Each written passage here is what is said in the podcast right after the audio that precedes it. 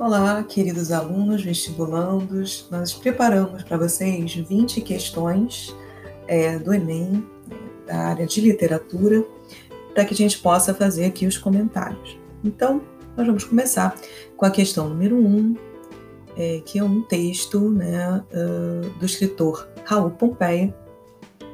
O Raul Pompeia, que é mais conhecido como o prosador, né, como autor do romance O Ateneu, mas aqui nós temos um texto diferente dele. Na verdade, seria o que a gente chama de uh, prosa poética, né? É um texto em prosa, mas que tem uma linguagem plástica, visual, né? Uh, e principalmente lírica, né? Tanto é que ele vai nomear né, essa, esse tipo de obra de canções sem metro. Então, vamos na questão. Reconhecido pela linguagem impressionista, Raul Pompeia desenvolveu na prosa poética em que se observa. Então, veja, linguagem impressionista, o que significa isso? Né? Então, a gente vai ter, entender que o Raul Pompeia ele é influenciado né, pelo impressionismo, que é um movimento que começa, né, que acontece principalmente nas artes plásticas, mas que depois vai migrar para outras artes, dentre elas a literatura, é, de maneira que o texto dele traz as impressões, né, os estados de alma dele. Em que sentido? Ele descreve uma determinada paisagem da forma como ele é, está sentindo naquele momento, é, com as suas impressões do momento. Então, essa pintura de palavras normalmente revela também como é que o indivíduo está se sentindo né, diante é, dessa paisagem aqui. Né? Então, tristes nevoeiros, frios negrumes da longa treva boreal, descampados de gelo cujo limite escapa-nos sempre, desesperadamente para lá do horizonte, perpétua solidão inóspita, onde apenas se ouve a voz do vento que passa uivando como uma legião de lobos, através das cidades de catedrais e túmulos de cristal na planície. Então vocês vão ver que ele fala de obscuridade, desespero, né, solidão, uh, luto profundo. Então, o estado de espírito dele aqui claramente é absorvido, né? É um estado de tristeza, né, de amargura para descrever aquela paisagem. Então, a resposta correta é a letra E, plasticidade verbal, plasticidade porque a gente consegue visualizar essa paisagem quase como se fosse, né, um quadro que ele está pintando para a gente e é vinculado a uma cadência melódica, né, uma cadência poética que a gente também já vê aqui no título, né? Nesse tipo de composição, canções sem metro. Então, apesar de não estar metrificado, né? Apesar de não estar disposto em versos, a gente pode dizer que tem todo um lirismo aí nesse texto. Então, por isso a resposta é.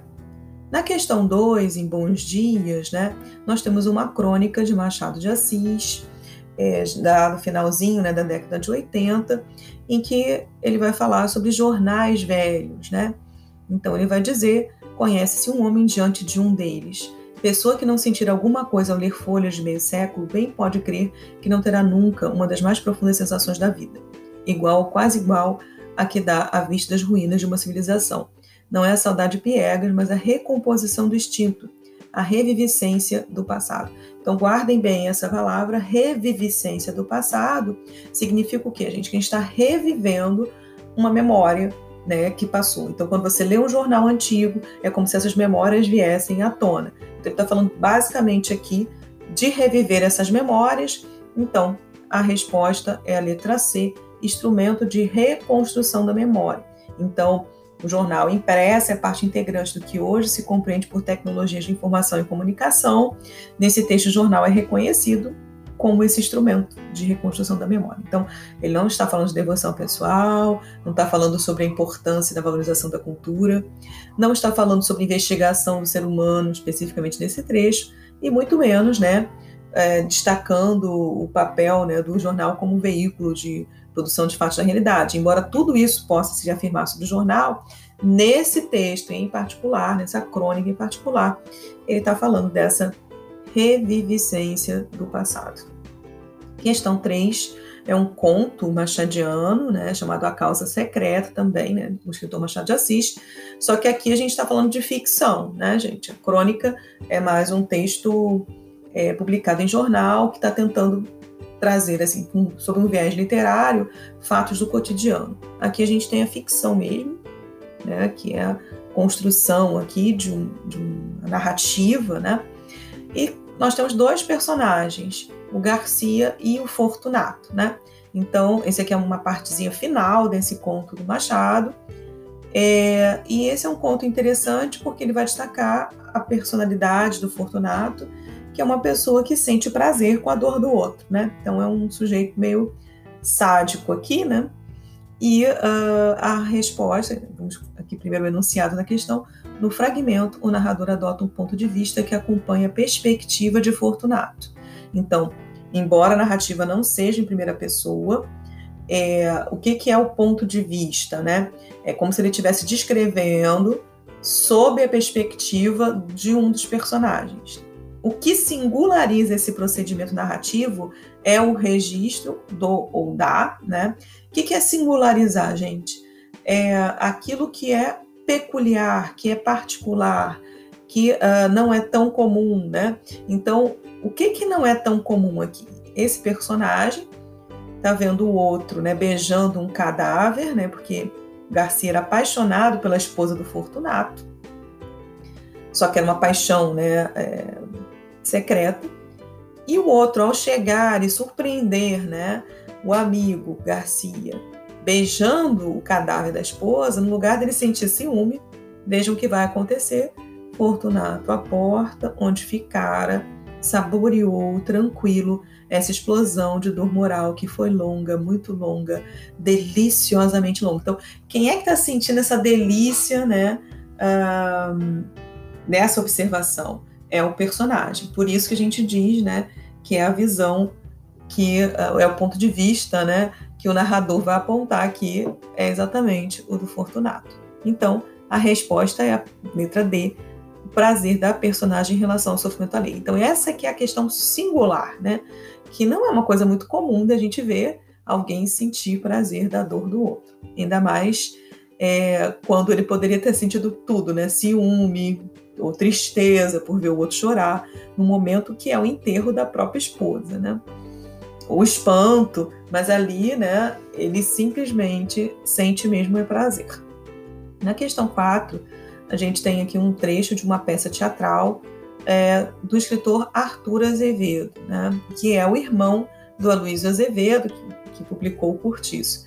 Então aqui nós temos primeiro, no primeiro parágrafo, uma fala da personagem, estão vendo aqui representada pelo travessão, e depois ela é seguida aqui pela fala né, do narrador.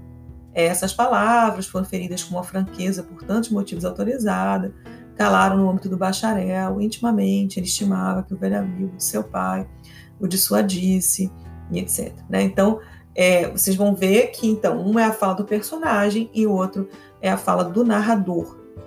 Na questão, ele vai dizer: o texto, publicado no fim do século XIX, traz à tona representações sociais da sociedade brasileira da época. Em consonância com a estética realista, traços da visão crítica do narrador manifestam-se na então, reparem, os traços da visão crítica do narrador só podem estar no segundo parágrafo, porque no primeiro é apenas a fala de uma das personagens.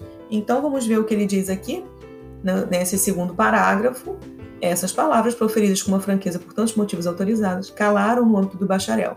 Intimamente ele estimava que o velho amigo de seu pai o dissuadisse de requestar a moça. Não pelas consequências morais do casamento. Então, não era porque ela era uma moça, né? que é, dentro daquele padrão do século XIX era uma mulher que ele vai chamar de mulher perdida simplesmente porque sai à rua sozinha, né? Ele fala saracoteia sozinha, tem, tem uma educação muito livre, né? Então ela está fora dos padrões daquela sociedade, mas não é por isso, né? Mas pela obrigação que este lhe impunha de satisfazer uma dívida de 20 contos de réis, quando apesar de todos os seus esforços não conseguira até então pôr de parte nem o terço daquela quantia. Então, ele está muito mais preocupado com as questões financeiras. É essa né, questão que o narrador vai frisar aqui nesse trecho. Então, a resposta correta né, é a letra E, sobreposição da preocupação financeira em relação ao sentimento amoroso. Na questão 5, nós temos um soneto nomeado Anoitecer, né, cujo autor é Raimundo Correia. Então, nesse soneto, a gente sabe que é o soneto porque são dois quartetos e dois tercetos aqui, metrificados, né, com rigor formal, lembrando que Raimundo Correia é um poeta parnasiano, o parnasianismo que foi um movimento né, é, da segunda metade do século XIX, muito preocupado em estabelecer na poesia um rigor né, é, objetivo né, para que uh, ele pudesse cortar um pouco essa questão do sentimentalismo romântico do movimento que vem antes, né? Então, para que eu possa colocar ou, escrever uma poesia que tenha é, um certo rigor, né, formal e sem o sentimentalismo tão comum no romantismo. Então, vocês vão ver que a poesia parnasiana ou ela é um metapoema, né? Então, quer dizer, a poesia que fala sobre ela mesma, né? Sobre o próprio ato de escrever o poema, ou ela é extremamente descritiva, né? Então ela vai ali fazer, né, toda aquela descrição ou de uma paisagem ou de um, um, é, um objeto, às vezes, né? Muitas vezes de uma obra né, de arte ou de uma escultura, né? Ou de um vaso grego e normalmente tem uma intermediação muito forte, né? Dos elementos da cultura greco-romana. Não é o caso desse poema, vocês estão vendo que ele vai simplesmente é, descrever como é que esse anoitecer acontece, né? A natureza apática esmaece pouco a pouco entre as árvores, a lua surge trêmula, trêmula, anoitece, né? Então vocês vão ver que todo poema é uma descrição do anoitecer.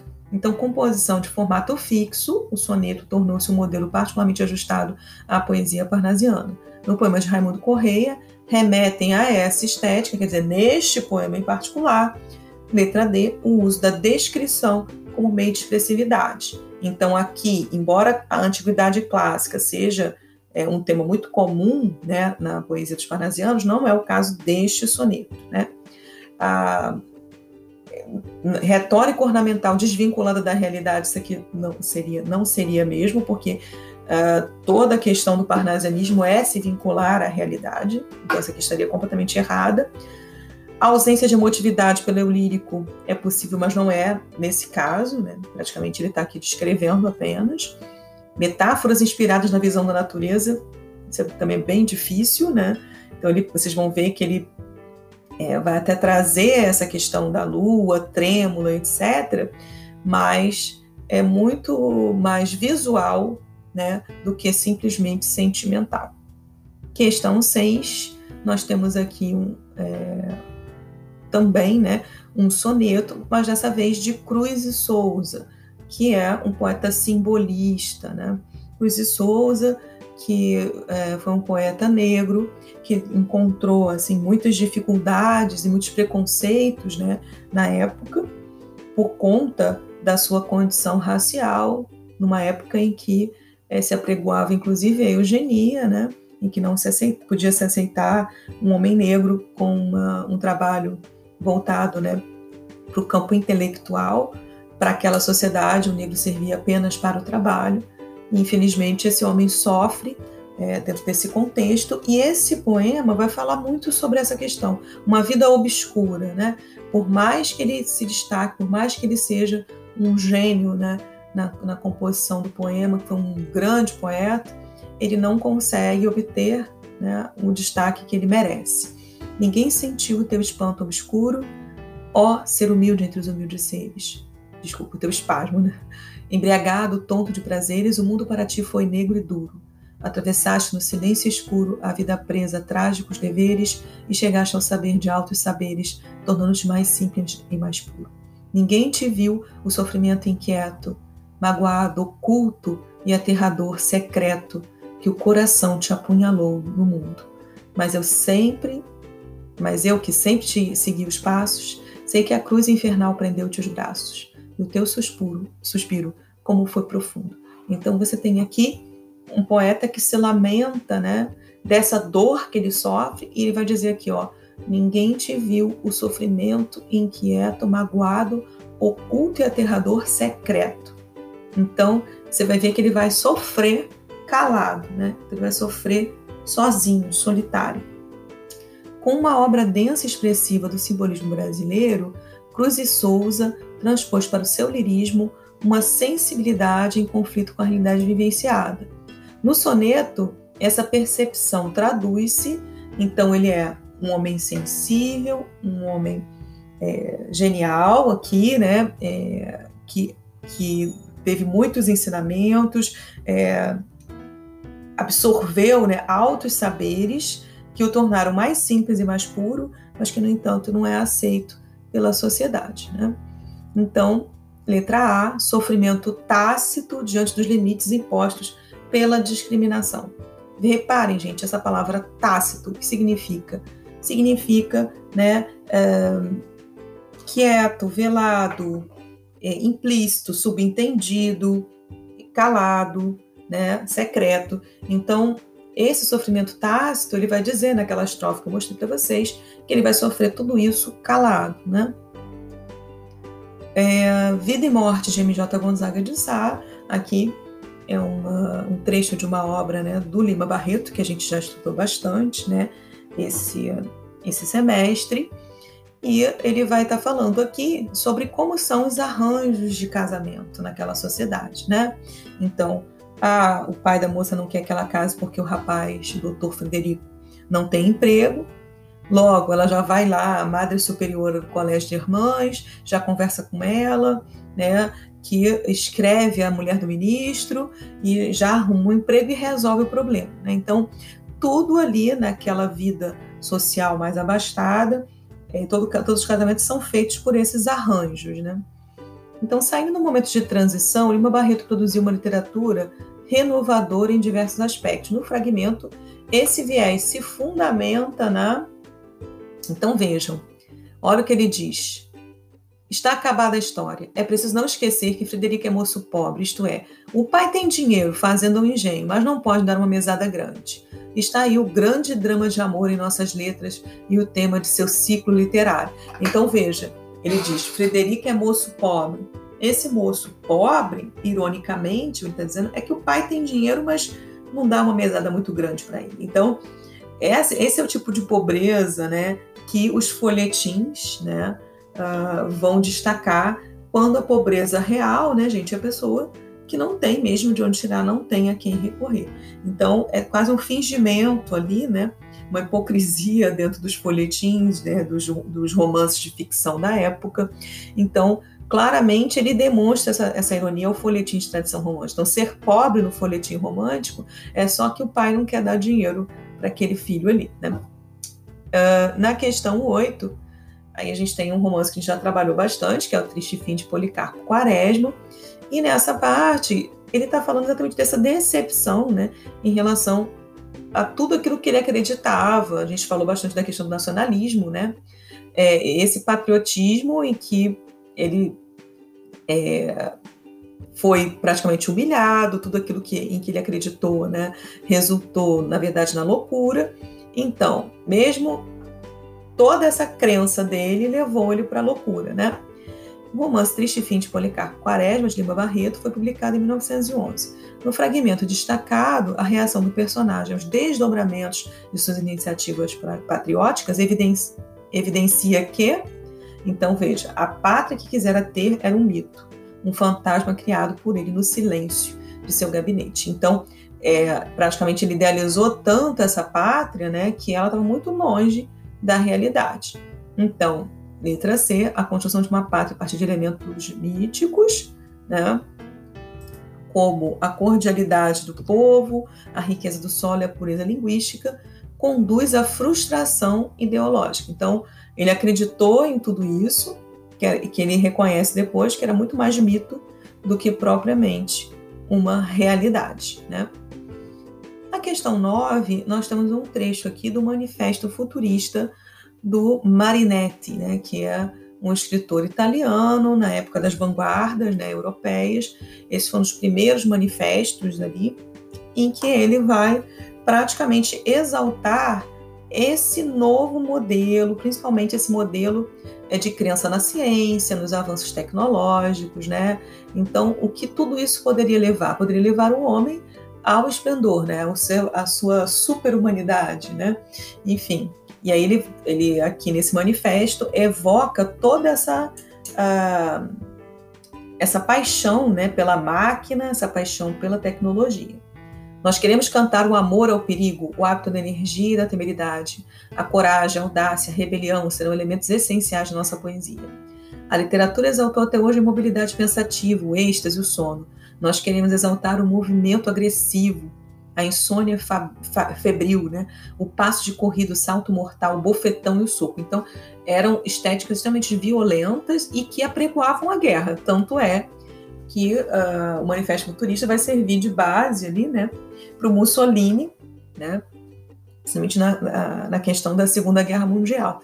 Então, é essa exaltação, né, da, primeiro da superioridade do indivíduo e dessa superioridade que, que deseja se impor ao outro, né? Então veja, na 4, na, no número 4, ele diz: Nós afirmamos que a magnificência do mundo enriqueceu-se de uma beleza nova, a beleza da velocidade, um automóvel de corrida com seu cofre enfeitado com tubos grossos, semelhantes a serpentes de árido explosivo, um automóvel rugidor que parece correr sobre a metralha, é mais bonito que a Vitória da Samotrace. Vitória da Samotrace, que é uma obra clássica aqui, né? é, da, da, época da Grécia, que se encontra lá no Museu do Louvre, ele diz então que o automóvel é muito mais bonito do que uma obra de arte antiga. Então, por isso é chamado de futurismo, porque é um movimento que só pensa né, uh, nos avanços do futuro e não no passado. Então, ele manda queimar os museus, né, enfim. Então, vejam aqui: o documento de Marinetti, 1909, propõe os referenciais estéticos do futurismo, que valorizam o que, gente? Ele fala que é um movimento, então não pode ser a A, que é composição estática. A B, né, inovação tecnológica, é o carro, né, o ronco do motor, é a velocidade, né? Então, é, é a letra B, porque as outras estão falando suspensão do tempo, não, ele quer aceleração, né? Retomada do helenismo, helenismo, gente, é a, referente à Grécia, né? Então, tudo que é referente à Grécia, a gente fala do helenismo por conta da personagem Helena, né, que a gente vai chamar os, os gregos de helenos. Né? Manutenção das tradições? De maneira alguma, é inovação e não tradição. Né? Então, é só mesmo a resposta B, essa é uma das questões fáceis. Né? Aqui nós temos um poema uh, Camiluz, né, do Manuel Bandeira, lembrando que o Manuel Bandeira é esse poeta aí do começo né, do século XX, é, que inicia simbolista, mas depois vai aderir a essa causa do próprio modernismo. E principalmente a poesia do Manuel Bandeira, ela vai retratar elementos do cotidiano, né? É essa simplicidade cotidiana que ele vai trazer para a poesia. Então, abençoado seja o camelô dos brinquedos de tostão, que vem de balãozinhos de cor, o macaquinho que trepa no coqueiro, o cachorrinho que bate com o rabo, os homenzinhos que jogam boxe a perereca verde que de repente dá um pulo, que engraçado, e as canetinhas tinteiro que jamais escreverão coisa alguma. Alegria nas calçadas, uns falam pelos cotovelos. O cavaleiro chega em casa e diz: Meu filho vai buscar um pedaço de banana para eu acender o charuto. Naturalmente o menino pensará: Papai está maluco. Outros coitados têm a língua atada. Então vocês vão ver aqui que ele está retratando muito esse cotidiano, né, das calçadas, das antigas feirinhas, né, dos cordéis, enfim, dessas inutilidades que, na verdade, trazem alegria, principalmente para a criança. Então, uma das diretrizes do modernismo foi a percepção de elementos do cotidiano como matéria de inspiração poética. O poema de Manuel Bandeira exemplifica essa tendência e alcança expressividade porque traduz em linguagem lírica um mosaico de elementos de significação corriqueira. Então, ele vai extrair lirismo dos elementos mais simples do cotidiano, né? Um macaquinho ali, né? Sobre um coqueiro, né? Aquelas, aqueles brinquedos infantis, né? Então, é a partir dessa linguagem lírica que ele vai construindo um mosaico de elementos. Por que mosaico? Né? Porque ele vai sobrepondo um elemento ao outro, sem se aprofundar muito em cada um deles, mas dando a ideia ali de, uma, de, um, de vários detalhes daquele cotidiano que ele absorve nesse poema.